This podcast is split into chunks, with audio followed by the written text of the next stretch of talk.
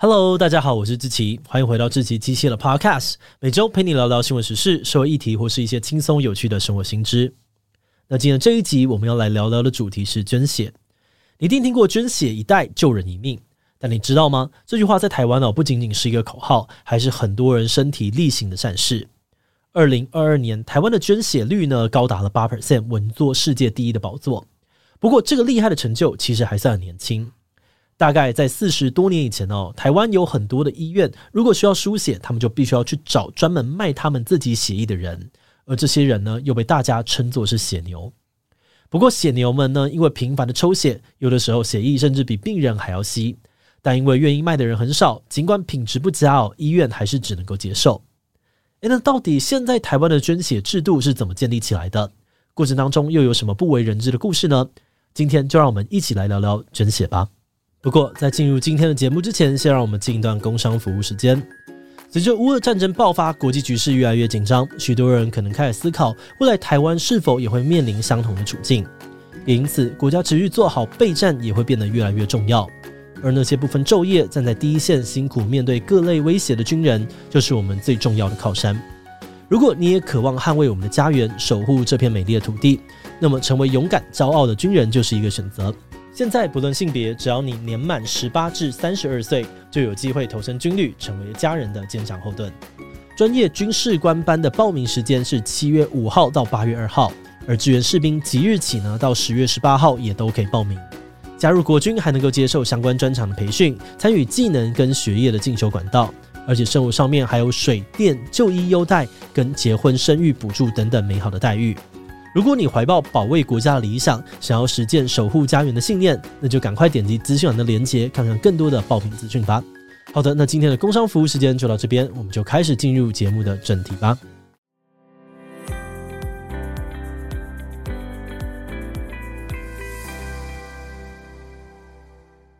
台湾的血库其实早在一九五五年就已经建立了。当时台湾还处在战后的美元时期，透过美国协助哦，由红十字会在全台湾六个地方设置了血库，又叫做血液银行。而且为了鼓励大家捐血，他们甚至还会提供捐血民众五百元的营养金。诶，你不要觉得五百块听起来很少，在当时呢，已经是很不错的一笔钱了。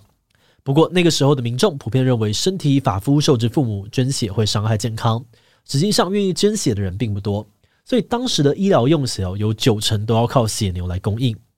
在一九八零年代的台湾，服务业月薪呢大约一万左右，但血牛抽个五百 CC 的血就有三到四千元的酬劳，因此很多家境不好、急需用钱的人就会选择去卖血。不过当时的医院各自为政，没有机制可以落实抽血间隔，导致很多的血牛为了要赚钱，可能早上在 A 医院抽血，下午又跑去 B 医院卖血，甚至他们还发展出了频繁卖血的对策。比如说，有些血牛为了要应付高频率的抽血，会在抽血之前呢，先花个几十块钱打一剂补血针，或者是吃一些补血药。而如果想要再省一点点，他们就会喝一大碗的盐水来稀释体内的血液浓度，所以才会有刚刚说到血牛抽出来的血比病患还要稀的情况。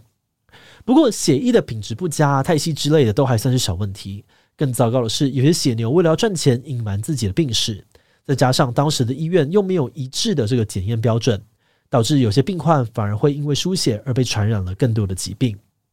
此外，血牛要跟医院合作，通常需要透过一个叫做血牛头的中介角色，而他们的问题也是蛮多的。像是有些血牛头呢会跟黑道挂钩，如果个体血牛不想要缴三到五成的中介费，就会被拳打脚踢。甚至呢，还有血牛头直接会跟血库的人员勾结，故意刁难个体的血牛，用低价收购他们的血，之后再高价的卖出，赚取价差。那种种的血牛乱象，就激起了不少人投入改革。而在这些人当中，必须要提到的就是台湾的血医之母林妈丽医师。林妈丽医师呢，出生在台南的医生世家，就读医学院的时候患有血液的疾病，需要长期输血。当时他靠着师长、同学、朋友们接力输血，才让疾病好转，也种下了他日后投身血液研究的种子。一九八四年，林妈利医师从美国学医回台，发现台湾血牛问题严重之外呢，就连医院对于血液的相关知识也不足，甚至哦，有些医院呢还会把血液啊跟尿液、粪便之类的检体共用一台离心机。因此，林妈利医师成立了团队，参与并推动卫生署的国家血液政策。除了订定检验血液的标准，还建立了一致的输血制度。此外，他还承办了医院血库以及捐血机构的评鉴，协助全台湾的医院陆续的改用无偿捐血。终于哦，在一九九二年之后，血牛正式的从台湾绝迹。不过没了血牛，那要由谁来捐血呢？这个答案哦，跟我们小时候都很熟悉的孙叔叔有关。一九八四年，当时当红的艺人孙越主动发起了快乐捐血人活动，他邀约了很多的艺人朋友拍广告、录歌曲，在跟那个电视哦只有三台的年代。不断的宣传捐血是健康的、神圣的，而在活动过后，全台湾的单月捐血量瞬间的爆冲哦，远超出了历年的记录，成功的扭转了大众对于捐血的负面观感。而接着，在一九九一年，由卫生署直接管辖的独立机构中华血液基金会成立，开始有计划的推动无偿捐血。除了让捐血的民众可以几点换纪念品之外，他们还会举办表扬大会，邀请总统接见绩优捐血人。而在这样子的社会风气之下呢，民众渐渐的养成捐血的习惯，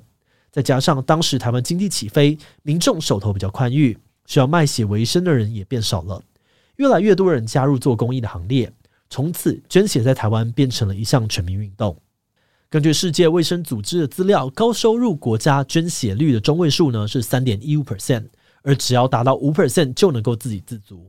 那我们台湾呢？去年的捐血率超过了八 percent，不仅是历年最高，还是世界冠军。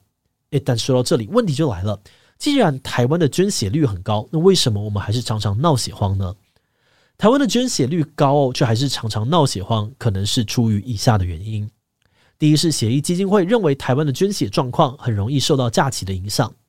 举例来说呢，今年二月的血荒超级严重，就是因为一月底的农历春假放了长假。造成固定捐血的民众改变了行程，而接着二月呢，又有两个周末要补班，上班族也没有空捐血，导致当时的血液供应量呢只有平时的三分之一。而再来，因为台湾常常闹血荒，台湾输血学会呢也回头检视医院的输血情况，发现相较于其他的国家，台湾医院的输血量特别的多，有的时候甚至是其他国家的两倍。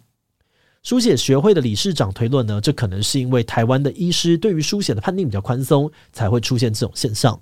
但同时，他们也担心过度输血可能会带来风险，因此目前正在推动病人用血管理，希望医生在病要的情况之下呢，再帮病人输血。而最后，血液基金会也提醒大家，不要一听到血荒就一窝蜂的跑去捐血，因为血液有保存极限，血量瞬间涌入，不仅可能会造成过期跟浪费。在之后的捐血间隔时间，还可能又会再次的造成血荒，因此他们建议民众能够定期捐血，就是最能够支持捐血制度的方法。好的，那虽然血液基金会提供了一些台湾缺血的说法，但也有些人批评哦，我们动不动就闹血荒，可能是因为法规对于捐血的规定太过严格，导致很多人想捐却不能捐。目前每一代捐赠的血液呢，在送到医院之前，都必须要经过一连串的检验。除了验血型呢，还要检验是否有其他五种常见的血液传染疾病。只要有一个结果是阳性的，这袋血就不能够使用。而民众在捐血之前呢，法规也会针对某些风险比较高的行为去限制，例如身上有刺青、有过一名以上的性伴侣，或者是曾经去过疟疾疫区的国家等等，这些民众呢都会被要求暂缓一年再捐血。诶，等等，那既然每一袋血在使用之前都会被检验，那为什么还要限制资格呢？这是因为哦，虽然目前采用的检验技术呢，可以有效的缩短 B 肝啊、C 肝以及艾滋病的空窗期，但仍然存在着一定的风险。此外，像是疟疾、西尼罗病毒呢，目前没有在这个检验的项目当中，所以才希望能够透过一些资格的限制来保障受血者的安全。不过，又有些人觉得，有些规定其实跟安全无关，单纯只是歧视。例如，法规规定，只要你曾经有过男男性行为，无论有没有带套，永远都不能够捐血。但曾经有过危险性行为、罹患过性病的人，却只需要暂缓一年捐血，这就引来了很多人权团体的批评。而在二零一八年，卫福部曾经有考量到有越来越多的国家松绑男同志的捐血规范，也预告呢要将男男性行为的捐血限制改成暂缓五年捐血。但在公告之后，民间的反对声浪强烈，卫福部考量各界的意见分歧哦，最后决定要再与相关的单位讨论，目前仍然维持不能够捐血的规定。节目的最后，也想来聊聊我们制作这集的想法。我们在研究这集之前呢，通常也只是偶尔在路上看到捐血一袋救人一命的广告，但从来没有想过台湾的捐血制度居然历经过这么大的变革，而民众的热血参与更是其中不可或缺的一环。不过，我们在查资料的时候也有发现，台湾的捐血率虽然很高，但年轻族群的捐血率却一直在下降。二十年前呢，每四个十七到二十岁的青少年就有一个人捐过血，大概是二十五 percent，但现在却只剩下十一分之左右。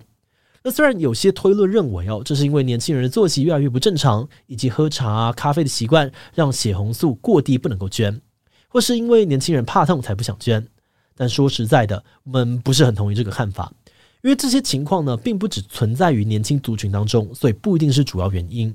我们在想，会不会也有可能是因为年轻人比较常出国，对于刺青文化也比较习以为常，导致就算想捐血也没有办法捐，又或者是捐血的宣传方式没有与时俱进，导致年轻的族群不太清楚捐血的重要性等等。总之，关于年轻人捐血率下滑哦，背后的因素还有带更多人一起来讨论。欢迎透过留言跟我们来分享你的看法哦。好的，那我们今天关于捐血的介绍就先到这边。如果你喜欢我们的内容，可以按下最终的订阅。如果是对于这集的捐血内容，对我们的 Podcast 节目或是我个人有任何的疑问跟回馈，也都非常的欢迎你在 Apple Podcast 上面的下午星留言哦。那今天的节目就到这边告一段落，我们就下集再见喽，拜拜。